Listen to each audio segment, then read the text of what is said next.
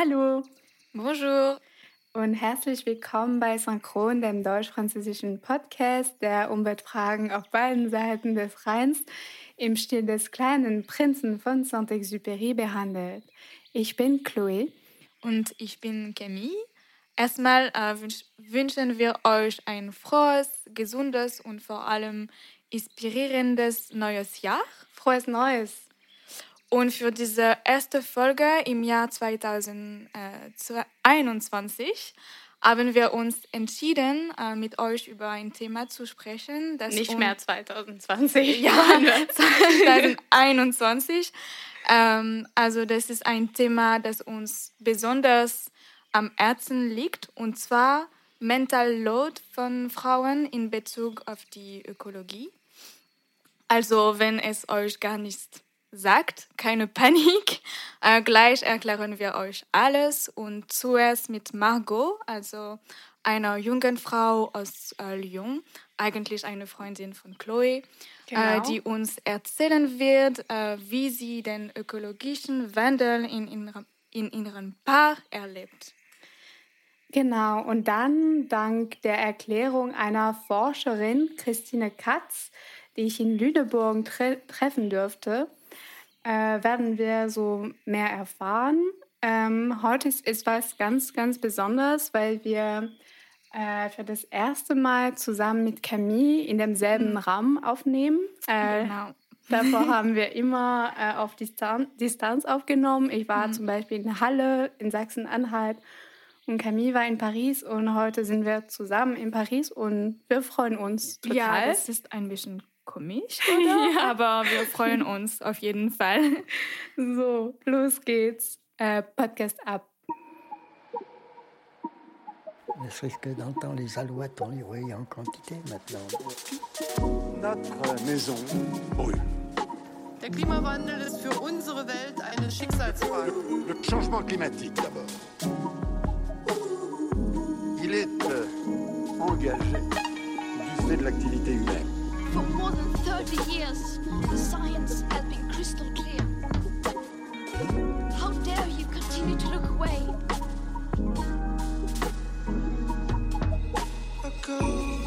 Also, lass uns ganz kurz äh, hier anfangen. Ähm, so, was bedeutet Mental Load für dich, Camille?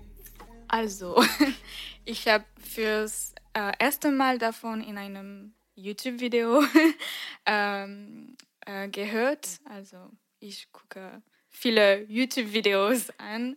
Und das war ein Video von der französischen YouTuberin Colline. Also vielleicht kennst du sie oder? Claro, ich liebe, ich liebe Colline, ja. Und äh, das Video heißt äh, I'm tired of being green. Und da erklärt sie, dass sie äh, satt davon geworden ist, äh, sich mit äh, Nachhaltigkeit zu beschäftigen und das war, nachdem sie ihr zweites Kind bekommen hat. Also man kann verstehen, sie hatte viele Sachen zu tun und äh, Nachhaltigkeit war nicht mehr die Priorität für sie. Und äh, sie war vor allem müde, die Initiatorin von aller ökologischen Entscheidungen zu Hause zu sein. Und das ist für mich äh, Mental Load. Also ja, so als Frau sozusagen. Ja. Ja, also ich würde sagen, ich sehe Mental Load als äh, eine psychische, psychische ist schwer zu sagen als Französin, weil es gibt diese CH. So. Mm. Aber ja, eine psychische Be Belastung. Ähm, ich habe eigentlich eher eine Definition im Internet gefunden, und zwar psychische Belastung, die durch das Organisieren von Alltagsaufgaben entsteht, mm. und zwar besonders für Frauen. Es gibt auch äh, eine Art von ökologischer, moralischer Belastung. Also eine Belastung, die eher um Moral, um Werten geht. Und ähm, also um konkreten Beispielen zu geben, ich glaube, das ähm, funktioniert immer am besten. Es ist wie wenn du in deinem Alltag um das Einkaufen denken musst, aber auch um die Kinder, um deine, mhm. deine Karriere, deinen Job äh, um dich um alles kümmern muss. Und das, ich glaube, das ist eher für Frauen der Fall als für Männer in unserer heutigen Gesellschaft immer noch mhm. der Fall. Also das ist, diese Belastung ist eher, was Frauen erfahren als mhm. Männer, würde ich sagen. Aber das ist eher auch die Frage in, diesem, in dieser Folge heute. Genau. Und äh, um diese Folge vorzubereiten, haben wir uns ähm, in Facebook-Gruppen herumgetrieben, äh, also die sich mit Umweltthemen beschäftigen, also wie Zero Waste-Gruppen zum Beispiel. Äh, darüber haben wir schon eine Folge. Und es war krass äh, zu, zu sehen, es war fast nur Frauen in dieser Gruppe, die über Ökologie kümmern. Also ja. Ja, voll. Und ich weiß nicht, ob du weißt, worum es geht, also wovon ich spreche, aber ich habe dieses Bild im Kopf von Greta Thunberg ja. und äh, Luisa Neubauer und andere Aktivistinnen, äh, sei denn Deutsche oder aus anderen europäischen Ländern. Und äh, auf dem Bild äh, waren die auf dem Weg äh, zum Bundestag, glaube ich. Und als ich das Foto äh, auf Instagram gesehen habe, ich habe mir einfach gedacht, krass, das sind halt nur Frauen, die ja. diese, diese politische Verantwortung nehmen. Und ist es eigentlich ein Zufall oder gibt es bestimmte Grund, Gründe dafür? Das war halt meine Frage und deswegen war es mir wichtig, dass wir das Thema in diesem Podcast so besprechen. Also du hast auch deine Mutter beobachtet, denke ich. Also die sehr über Nachhaltigkeit kümmert und äh, also vielleicht mehr als deine, dein Vater vielleicht. Genau richtig. Also wenn wir über Mental Load reden, ich würde sagen, das war immer in meiner Familie die Rolle meiner Mama, ähm, mhm. wenn es um Ökolo Ökologie, um Umwelt, mhm. um Nachhaltigkeit ging, ähm, war es immer von meiner Mutter entsteht. So, also es steht, äh, wie sagt man das? naja, immerhin. Und zum Beispiel mit dem Kompostieren, mit dem mhm. Recyceln, mit allen diesen kleinen Sachen, die wir im Alltag machen mhm. können. Das war meinem Papa so viel mehr egal. Und meine Mama, meine Mama, also zum Beispiel, es ist ein ganz konkretes Beispiel, aber ich war bei meinen Eltern in den letzten Monaten und meine Mama wollte immer so Plastikmüll vermeiden und deswegen mhm. hat sie so kleine Tüte benutzt, aber ganz, ganz klein, zum Beispiel von so ein Nudel. Ach so, ja, du hast mir erzählt. ja, so ein, ein Nudeltüte oder so. Das war viel zu klein, aber sie wollte einfach mhm. Plastikmüll vermeiden. Und das hat mein Papa so genervt. Und ich glaube, es ist ein ganz konkretes Beispiel. Ja. Also mein Papa ist kümmert, also will sich auch um die Umwelt kümmern, aber nicht so konkret, nicht so. Mm -mm. Und das ist vielleicht wichtiger für sie als äh, für deinen Vater. Genau, sie nimmt die Verantwortung so mm. wahr und ja, also ich weiß nicht, wie es bei dir war, ob es. Äh, ja, das war ein, ein bisschen das Gleiche. Ja. Ja, die Mama so. Ja. Und äh, wie du sagst, sehr konkrete Sachen. Ja. Äh, hat sie ja in Kraft getreten. Und äh, ja, um besser zu verstehen, hast du auch deine Freundin Margot äh, gefragt, äh, wie ähm, es geht, also für sie. Und äh, ja. Richtig. Also wir wollten wissen, wie es bei anderen Leuten geht. Äh, naja, unsere Erfahrung ist interessant, aber es ist immer so interessant, breiter zu gucken. Genau. Und äh, Margot ist eine sehr gute Freundin von mir, die auch äh, Masterstudentin der Soziologie in Lyon ist. Und sie erklärt uns mehr über ihre Beziehung zur Ökologie äh, und wie es sich alles in Bezug darauf in ihrem Paar organisiert. Bonjour Margot. Hallo Margot, kannst du dich für unsere Zuhörer vorstellen, ganz wie du magst? Alors, je m'appelle Margot, j'ai 24 ans. Ich bin Margot, ich bin 24 Jahre alt und ich bin gerade im letzten Jahr meines Soziologiestudiums. Euh. Ähm, Und kannst du den Zuhörern sagen, wo wir uns heute befinden? Heute sind wir in Lyon, in der Wohnung von meinem Freund und mir. Euh, also, wie läuft eure Beziehung in Bezug auf unser heutiges Thema? Merkst du, dass Martin, mit dem du zusammen lebst, sich mit euh, ökologischen Fragen beschäftigt? Oder bist du diejenige, die die Initiative für all diese alltäglichen Gästen ergreift? Ich würde sagen, dass wir in diesem Punkt eine gemeinsame Basis haben. Aber ich denke, es kommt schon mehr von mir, zum Beispiel in Bezug auf Kosmetik und Kleidung. Euh, Sonst bei Dingen wie Einkaufen bzw. unverpackt einkaufen hat er sich auch wirklich engagiert und das finde ich ziemlich cool. Ich denke, dass es schon eher von mir kommt. Zum Beispiel, dass ich kein Fleisch kaufe, damit wir zu Hause weniger davon essen. Aber danach isst er, was ich für ihn koche und er beschwert sich normalerweise nicht darüber. Also kann es nicht so schlecht schmecken. Aber es stimmt, dass ich oft diejenige bin, die bei diesen Sachen etwas mehr drauf achtet, weil ich wirklich drauf achten will, wo ich einkaufe und so weiter. Ich denke nicht, dass es ihm egal ist oder so. Es ist nur, dass es vielleicht nicht zu seinen Prioritäten gehört. Oft muss ich einfach mit ihm darüber reden, Dinge anstoßen und er ist dann auch nie dagegen. Eine Sache, die er gerne macht und die mich sehr zum Lachen bringt, ist, dass er es liebt, alles, was wir einkaufen, mit der Yuka-App zu scannen, um etwas Gesünderes zu kaufen. Ich denke, dass das auch zeigt, dass er auch darauf achten will. Ansonsten liebt er es, euh, was auch damit zu tun hat, Second-Hand-Objekte zu finden und sie zu renovieren und ihnen ein neues Leben zu geben.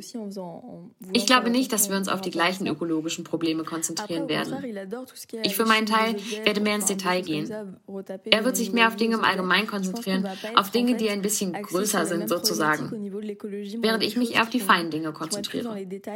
lui va être plutôt sur des, des choses en général, des choses un peu plus, plus grosses, entre guillemets, alors que moi, ça va être quelque chose un peu plus, un peu plus fin, etc.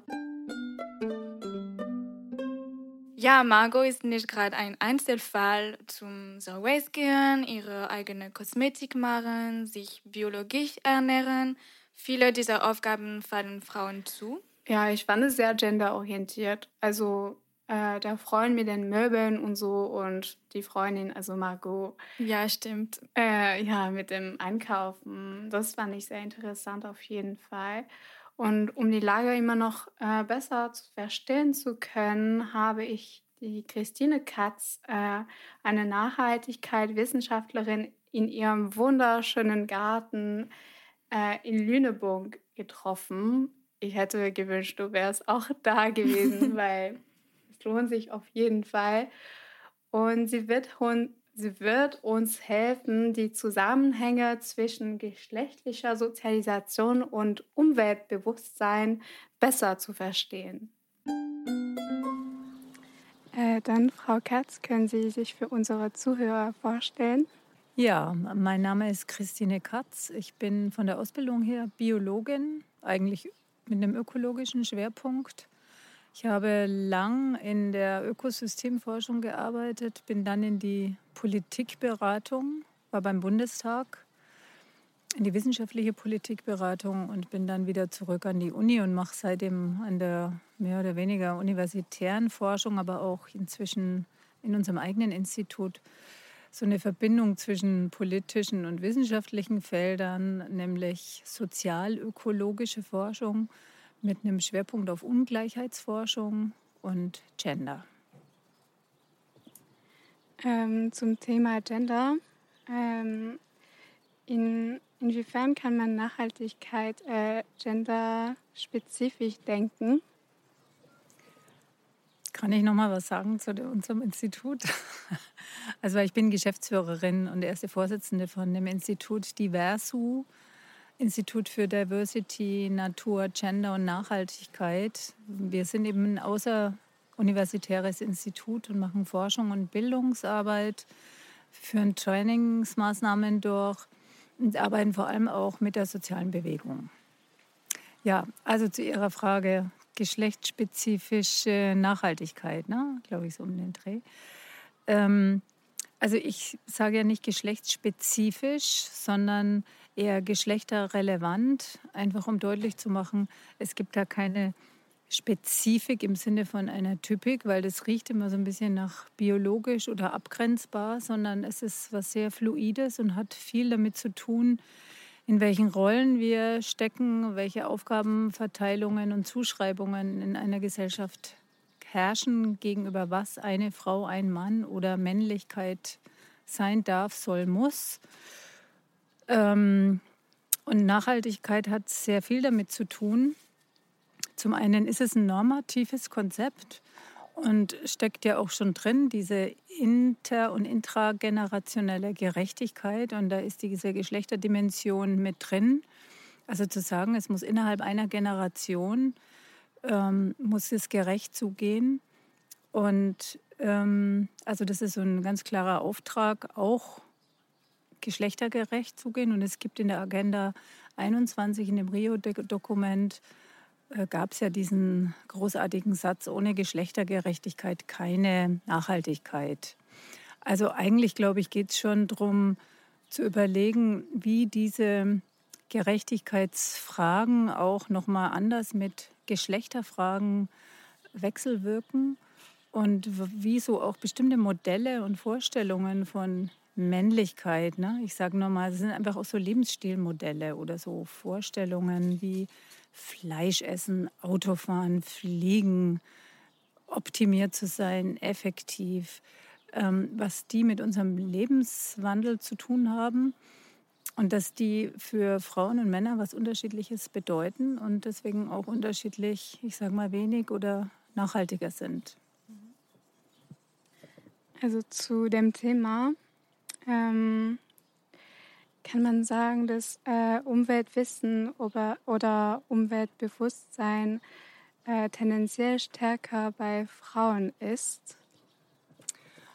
Nee, das kann man nicht sagen. Also ähm, es gibt ja so Studien vom Umweltbundesamt und ich zitiere mal eine, die ist allerdings schon älter, die ist glaube ich von 2003 eine große Umweltbewusstseinsstudie, wo es auch darum ging, zu Umweltbewusstsein und Umwelthandeln. Und da hat man eben festgestellt, ja, dass Frauen wie so die neue Umweltavantgarde alles Mögliche toll anders machen. Die fliegen weniger, die essen weniger Fleisch, die fahren weniger oft mit dem Privat-Pkw. Und dann könnte man ja sagen, ja toll, Frauen, die haben es einfach drauf, ne? die wissen es einfach. Aber wenn man sich eben die Strukturen anschaut, die soziale Lage, in denen Frauen und Männer leben, dann wird relativ schnell klar, dass es was mit eben strukturellen Verhältnissen zu tun hat. Also Frauen haben viel weniger Geld zur Verfügung, die besitzen viel weniger oft einen Pkw. Auch Fleischessen hat, naja, nicht unbedingt mehr, aber hat eine ganze Zeit lang. Was bedeutet PKW? Ach, ähm, privates Kraftfahrzeug, also Auto.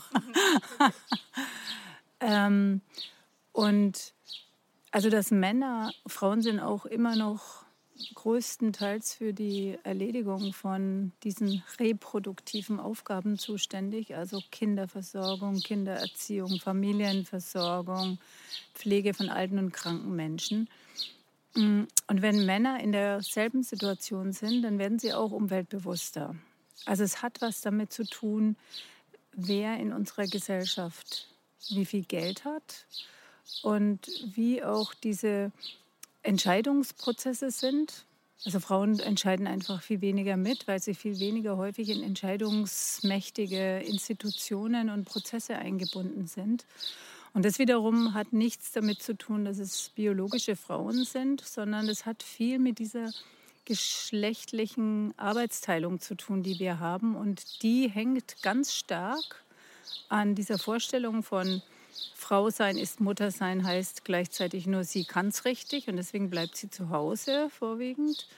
Und das Zweite ist aber auch so eine Vorstellung von Ökonomie und einem Blick auf Natur, der auch ganz viel mit so einer männlich, kulturellen Männlichkeit, so nennen wir das. Also ähm, damit ist gemeint, es ist nicht was, was nur Männer machen, sondern es hat was mit einer bestimmten Vorstellung von Männlichkeit zu tun, die sich tradiert und zwar schon sehr lange und die sich als heimliche Norm setzt und die eben geprägt ist von einer Sicht auf Welt, die rational ist, wo man das Emotionale ausklammert, ähm, wo man das Reproduktive ausklammert, wo es um Effizienz geht und eben, wo man nie krank wird. Ne? So bestimmte auch Leistungsprämissen, die hängen alle an diesem Männlichkeitsbild. Und davon sind natürlich Männer und Frauen unterschiedlich betroffen. Davon ist unsere Ökonomie betroffen und letztlich auch unser Blick auf Natur. Ähm, ich denke an Margot, diese Freundin von mir, die ich ähm, eigentlich gestern interviewt habe. Und die hat erzählt, dass bei ihr zu Hause, äh, sie war eher umweltbewusst und hat sich eher um Einkaufen gekümmert, um äh, vegan oder vegetarisch kochen. Also das war für ihr Freund fast egal so, mhm. aber ihr Freund war eher tendenziell mehr für Second, hat sich mehr mit Secondhand-Möbel zum Beispiel mhm. das Zuhause beschäftigt und so. Mhm. Äh, ist es äh, eine Situation, die sich äh, mehrmals in der Gesellschaft befinden, also befindet, dass Frauen mehr, also als Klischee, aber für, mit äh, Kosmetik oder Einkaufen oder so beschäftigen und mehr Männer eher für äh, Autos und hm, genau. Technik. Ich glaube, es ist ein Klischee und gleichzeitig stimmt es auch. Also zumindest ein Teil davon. Äh, sonst gäbe es ja gar kein Klischee. Ähm, also das hat was damit zu tun, mit dem, was ich vorhin gesagt habe, dass eben, glaube ich, den Frauen immer noch viel stärker zugeschrieben wird, diese, diese, diese Verantwortung, aber auch das Können für Haushalterisches und für Kindererziehung und diese ganzen Tätigkeiten rund um Versorgung und Fürsorge. Das ist natürlich hochgradig biologistisch. Also zu meinen Frauen sind emotionaler, die sind fürsorglicher, die sind äh, empathischer. Das ist nicht wahr, aber es ist immer noch eine Zuschreibung, die funktioniert. Und zwar für beide. Es ist nicht so, dass nur Männer das den Frauen zuschreiben, sondern wir wachsen auf in dieser Art von Zuschreibungsnormalität, die uns gar nicht mehr auffällt. Und eine ist eben auch, ähm, also eine ist dieses Männer sind technikaffin und handwerklich geschickt und Frauen haben es ja gern schön ne? und sind auch gern schick und so. Also man weiß ja inzwischen, dass der Kosmetikverbrauch bei Männern genauso hoch ist wie bei Frauen oder fast genauso hoch. Damit will ich nicht sagen, super, wir haben ganz viel gewonnen, sondern es zeigt nur, wie die ähm, wie diese Klischees brechen, wie das nicht stimmt und wir trotzdem immer wieder auf diese Vorstellung reinfallen, ja, Frauen interessieren sich vor allem für Handtaschen und für Kosmetikartikel. Ähm, also deswegen glaube ich, äh, muss man da genau hingucken. Und auf der anderen Seite ist aber auch real so, dass eben, das habe ich auch schon gesagt, in der Regel ähm, 80 Prozent der Teilzeitstellen haben Frauen. Und zwar deswegen, weil sie für Kinderfürsorge zuständig sind. Das heißt, es sind auch 80 Prozent der Alleinerziehenden sind Frauen, sind eben keine Männer. Also das ist eine Realität, dass die Frauen dann, denen wird nicht nur die Zuständigkeit zugeschrieben, sondern die sind real dann auch zuständig. Die Männer verschwinden aus dem Leben mit Kindern, kümmern sich nicht, also zumindest in vielen dieser Alleinerziehungskonstellationen. Und das macht auch soziale Ungleichheit und führt dazu, dass Frauen sehr viel ärmer sind als Männer, sehr viel weniger Geld zur Verfügung haben, sehr viel weniger Zeit zur Verfügung haben, um sich, aber auch Möglichkeiten, um sich ähm, entsprechend auszubilden und in berufliche Karriereoptionen reinzudienen. Wobei die auch per se fragwürdig sind. Ja, das ist ja auch eine Norm. Was ist eine Karriere und was nicht? Ne? Aber damit hängt es, glaube ich, zusammen. Also kann man äh, sagen oder in welchen Fällen äh, wirken sich Umweltprobleme auf Frauen und Männer unterschiedlich aus? Also ich denke äh, an Klimawandel zum mhm. Beispiel. Also ähm, ich glaube, der, der Hauptunterschied, der hat damit was zu tun, dass Frauen eben zuständig sind für Kinderversorgung und diesen Reproduktionsbereich, also die Wiederherstellung von gesellschaftlichen äh, Möglichkeiten, regener äh, regenerativen Möglichkeiten. Also zum Beispiel in ihrer Zuständigkeit für Kinder mh, hm, sind Sie auch mit den zunehmenden Kindererkrankungen. Bei Umweltverschmutzung ist das ja Pseudogrupp oder auch dieser äh, Umgang mit Hitze. Ne? Das ist was, was vor allem Frauen betrifft, also die sich darum vor allem anders kümmern müssen, mit anderen Krankheitsbildern, mit, an, mit einer anderen Fürsorge, mit einer anderen Aufmerksamkeit gegenüber diesem Thema. Ähm, aber auch gegen, was jetzt Pflege von alten Menschen anbelangt. Also ich spreche jetzt sowohl von der institutionalisierten Altenpflege, aber auch von der privaten, weil das auch alles vorwiegend Frauen sind. Ähm, aber es ist auch so was, was eben mit dieser Armut zu tun hat und mit der Alleinerziehung. Hm, Frauen oft oder viel häufiger in schlecht isolierten Wohnungen leben, weil sie kein Geld haben und ganz anders von diesen Hitze, von, der, von den zunehmenden Hitzeperioden getroffen sind als Männer, sich auch weniger, weil weniger Geld vorhanden wehren können äh, oder selber gestalten können. Also über die Frauenarmut und das Alleinerziehend da nochmal eine zusätzliche andere Form von Auswirkung kommt. Und ich glaube aber auch sowas, es ist jetzt nicht sehr kleinteilige Beispiele, ne? so diese, kann man sich ja vorstellen, Starkregenereignisse und dieses Abhängigsein von einer Mobilität, die zumindest zurzeit noch von der Infrastruktur her schlecht ausgerüstet ist. Also dann irgendwo hängen bleiben, nicht weiterkommen. Und das passiert natürlich, wenn man im privaten ein eigenes Auto hat, viel weniger häufig.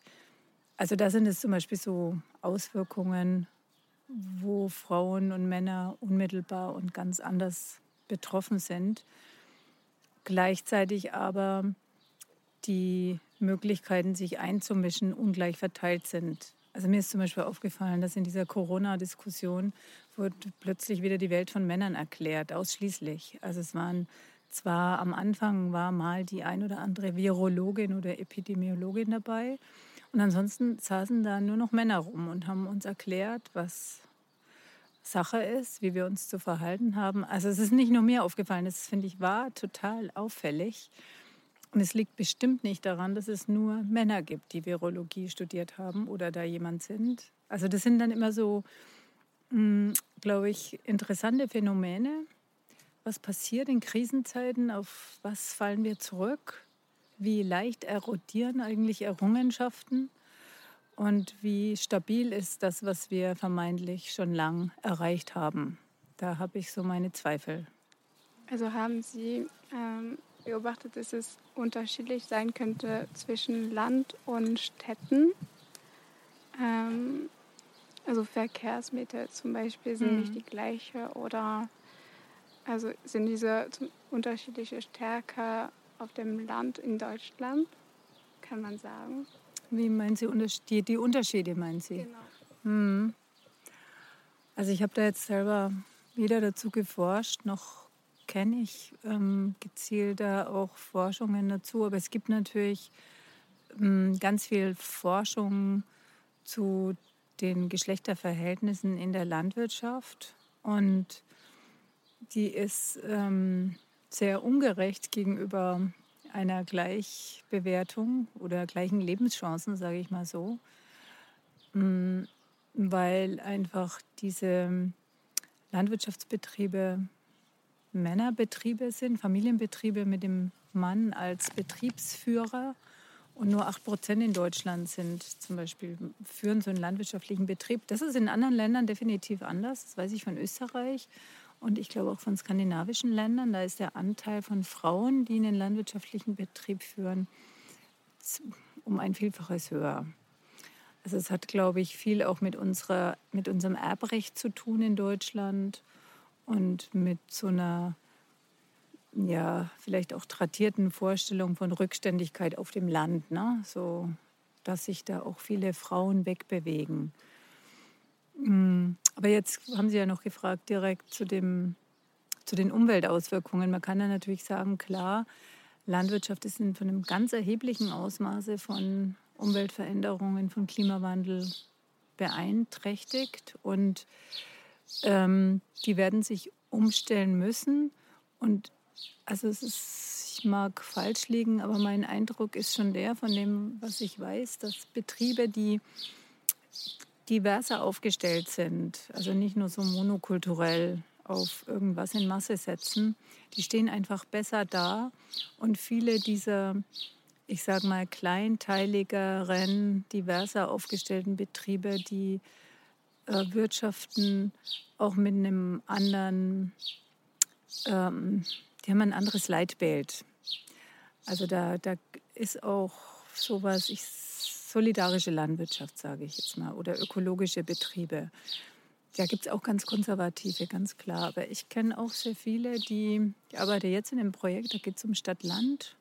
Ähm, Unterschiede und um Dilemmata zwischen dem Stadt-Land-Verhältnis. Und wir schauen an, wie so neue Ansätze der Landnutzung, eben zum Beispiel über solidarische Landwirtschaft, mm, die eine andere Versöhnung zwischen Stadt und Land gelingen kann und auch eine nachhaltige Regionalentwicklung. Weil dort leben Menschen, die mit, einem, mit einer anderen Botschaft unterwegs sind. Da geht es eben nicht nur um Profitmaximierung oder ich muss unbedingt den Betrieb meines Vaters weiterführen und genauso viel erwirtschaften, sondern da stehen so andere Ideen und Motive im Vordergrund. Eben eine Gemeinwohlorientierung, eine stärkere in Bezug auf Solidarität, ähm, regionale Infrastruktur stärken und auch solche Fragen wie gerechte Prozesse. Also das Prozesshafte und das Produkt steht in einem Zusammenhang. Es geht nicht nur darum, wir brauchen ein cooles Produkt und wie wir da hinkommen, ist uns wurscht, sondern der Prozess macht auch was mit dem Produkt. Ne? Und da sind so andere Ideen und Ansätze drin, die ich spannend finde. Wobei ich aber jetzt nicht sagen will, dass jeder konventionelle Betrieb per se patriarchalisch und frauenfeindlich ist. Also so möchte ich es nicht verstanden wissen. Aber von der Tendenz her ist es einfach wie auch zum Beispiel die Forstwirtschaft ist die Landwirtschaft sehr männlich geprägt, kulturell männlich geprägt und zwar seit Jahrhunderten. Und, mm, und deswegen glaube ich auch, mm, ist diese Frage von, wie geht Landwirtschaft oder überhaupt Landnutzung mit diesen globalen Herausforderungen um, wie Klimawandel, die hängt ganz unmittelbar auch an der Frage, wer sind die Akteure und wie verhalten die sich und wie demokratisch sind die eigentlich aufgestellt, wie offen sind die oder ist es immer noch so eine Closed Circle Mentalität und mir san mir und das ist hier unser Dorf und also alles andere wird ausgeschlossen. Da glaube ich, bewegt sich gerade was. Also zurück zu globalen Herausforderungen. Ähm, was ist für ihn, äh, für Sie die Bedeutung von äh, Geschlechtsgerechtigkeit äh, für, eine, für eine nachhaltige Entwicklung? Ähm, ja, ich kann mich hier dem nur anschließen, was da schon so schlau in der Agenda steht, dass ich ähm, Agenda 21, dass ich überzeugt davon bin, dass ohne diese Geschlechtergerechtigkeit äh, wird es auch keine Nachhaltigkeit geben, weil das Soziale und Kulturelle mit dem Ökologischen und dem Ökonomischen einfach so zusammenhängen, dass man es auch nicht getrennt betrachten kann. Man muss es in seinen Wechselwirkungen ansehen. Und also für mich ist es wichtig, in der Analyse von nicht nachhaltigen Beziehungen, Umweltbeziehungen oder sozialökologischen Verhältnissen diese Frage nach Geschlechter mit einzubeziehen. Also damit steckt drin, wie unterschiedlich sind hm, Geschlechter betroffen. Und das heißt nicht nur Männer und Frauen, sondern was hat es mit unseren Strukturen zu tun? Also mit der Art, wie wir ähm, strukturell aufgestellt sind, was wir für ökonomische Infrastruktur haben, für eine Bildungsinfrastruktur, aber auch für technologische Infrastruktur, welche Bedeutung überhaupt Technik gegeben wird. Ähm, das hat auch was damit zu tun mit der Vorstellung von Wachstum und mit einem Ökonomiekonzept, was das, was reproduktiv ist, ausklammert. Also eben diese Arbeit, die kostenlos von Frauen meistens geleistet wird, um Gesellschaften zu regenerieren und zu reproduzieren. Das fließt alles in die ökonomische Rechnung nicht rein. Wir haben einen Arbeitsbegriff, der an Erwerbsarbeit hängt. Und genauso ist es eigentlich mit Natur, dass das Reproduktive an Natur auch nicht wirklich zählt. Also es gibt sowas wie äh, technologische Wertschöpfung, das ist zum Beispiel der Hybridsamen. Das ist ein Samen, der nichts mehr kann aber der ist auf dem globalen Markt sehr viel mehr wert. Das ist eine totale Umkehr dessen, was ich für richtig halte, weil das eigentlich das Reproduktive an Natur entwertet und in einer ökonomischen Zugerichtetheit auf Kapitalmaximierung hm, zuschneidet, die alle anderen Kosten externalisiert und ausblendet. Und das, glaube ich, sind so Dinge, die nicht nur, aber auch mit so einer Geschlechterperspektivenbrille gut in den Blick genommen werden können. Ähm, also auch dieser Fokus auf Technik und Naturwissenschaft, auf eine mechanistische, schematische Pro-Kopf-Durchschnitts-Universalzahlenzählerei. Äh, es wird ja von feministischer Seite auch kritisiert, weil wir sagen, nein, wir brauchen viel stärker den Kontext und wir müssen die individuellen Situationen ansehen, um zu verstehen, warum Menschen sich so oder so verhalten oder eben nicht. Also das ist die Seite der Analyse und für die Visionsseite, glaube ich, können zumindest die Geschlechterforschung auch einiges liefern, dass halt schon Ideen gibt, ähm, das Reproduktive reinzuholen in die Vorstellung von Wirtschaftsmodellen, aber auch in den Umgang mit Natur, mit ein anderes Naturbild. Also zum Beispiel eins, was nicht geprägt ist von einer Dominierung oder Domestizierungsfantasie. Hier, da ist so eine Natur, die gestalte ich jetzt nach meinen Vorstellungen und die möchte ich optimieren und notfalls ersetze ich die und ich verstehe, wie die funktioniert und dann kann ich da dran rumbasteln. Ähm, sondern, also ich finde, es kann schon auch sein, aber in der Totalität ist es, glaube ich, einfach fatal. Sondern eben auch eine, die mit Erfahrungswissen arbeitet, die viel stärker davon ausgeht, dass wir Menschen ähm, viel relationaler mit allem verbunden sind. Also wir sind, das ist zwar so eine körperliche Grenze vermeintlich, aber auf uns leben so und so viele Bakterien. Wir sind viel fluider mit unserer Umgebung verbunden und was heißt es eigentlich, wenn ich das weiterdenke? Ne? Also was bedeutet es dann für den Umgang mit Tieren mhm. und so weiter? Und das finde ich sind so Perspektiven, die durch die äh, Genderforschung auf jeden Fall nochmal anders in die Diskussion kommen. Und die, das ist für mich Nachhaltigkeit. Also es ist für mich, macht für mich den Zusammenhang aus zwischen äh, Nachhaltigkeit, die auch dieses Gerechtigkeitspostulat erfüllen will. Es geht da um Intersektionalität, oder? Auch, ja, also diese, mm, es gibt ja da so ganz abgefahrene äh, Richtungen. Ich glaube, für viele ist das völlig gaga. Also diese Queer Ecology heißt das. Mm, und die ist, finde ich, spannend, wo sie deutlich macht, dass bei unserem Fokus, wenn wir uns versuchen zu erklären, wie Natur funktioniert, immer unsere Heteronormativität uns hinten im, im Nacken sitzt und uns leitet in unserer Interpretation.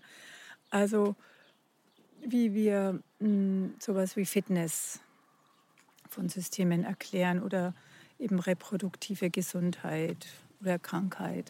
Das hat ganz viel oder Vergemeinschaftung von Populationen. Wie kommt es überhaupt zu einer Gemeinschaftsbildung von Arten? Hat ganz viel damit zu tun, was wir für Gesellschaftsbilder mitnehmen und auch eben für Vorstellungen haben von, wie ist es denn mit Mann und Frau? Ne? Oder ist jetzt Homosexualität ja, kann man tolerieren, aber kommt halt da nicht vor. Also wir wissen aus der Ökologie und der Biologie, dass es, es kommt einfach tausendfach vor. Aber dann zu sagen, deswegen ist es normal, ist ja auch eine Naturalisierung. Darum geht es mir gar nicht, sondern eher zu verstehen, wenn wir in die Natur gucken und sie erklären, dann gucken wir da immer als gesellschaftliche, als vergesellschaftlichte Wesen rein. Und vergesellschaftlicht heißt, wir sind auch immer vergeschlechtlicht. Und das heißt hier, so wie wir hier leben in Europa, in Deutschland, das heißt, wir sind stark heterosexuell ausgerichtet. Das ist unsere Norm, auch wenn wir inzwischen als Gesellschaft gelernt haben, da gibt es noch viel mehr, das ist auch eine fluide Geschichte, ist es unsere, unser erster Impuls häufig.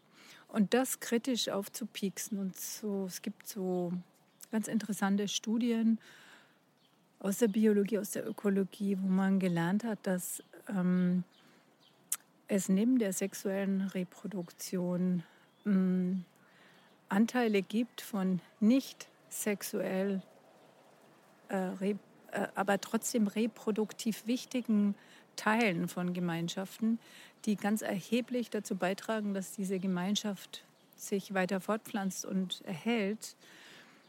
Und das wird dann von der Sozial Soziobiologie als genetisch und deswegen letztlich auch nicht altruistisch erklärt. Aber da gibt es viele Diskussionen drum. Und das finde ich total spannend, weil das zeigt, ja, es ist nicht nur so wie bei uns, dass eben in Familien, in denen ein gutes soziales Leben herrscht, alle gesünder sind, ne? sondern das ist was, was wahrscheinlich Leben allgemein ausmacht, dass es da viel mehr Beziehungsqualitäten gibt, die wichtig sind für den Fortbestand und die nichts mit sexuell zweigeschlechtlicher Reproduktion zu tun haben, aber trotzdem reproduktiv wichtig sind.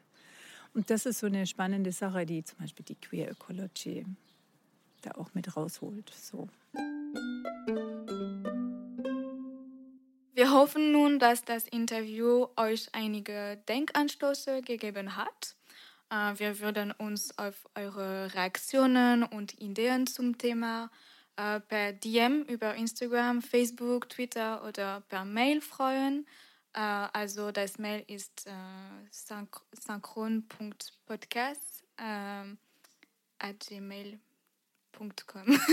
Richtig. Ja. Okay, gut. Du warst nicht so sicher, aber richtig. Ähm, und jetzt die Herausforderung. Juhu!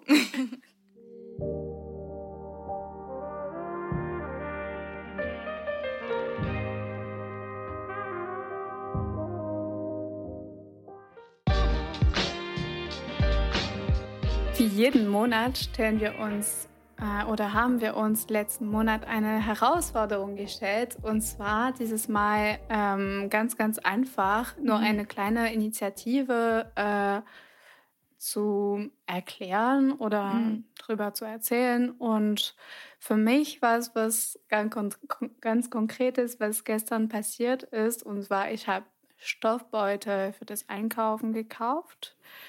Äh, einkaufen gekauft, ja.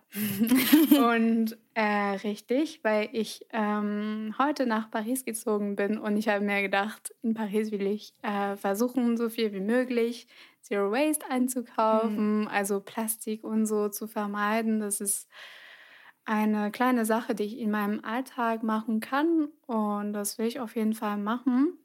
Sehr gut. Ja, aber wir reden gerade über Mental Load und es war für mich wichtig, das zu kaufen.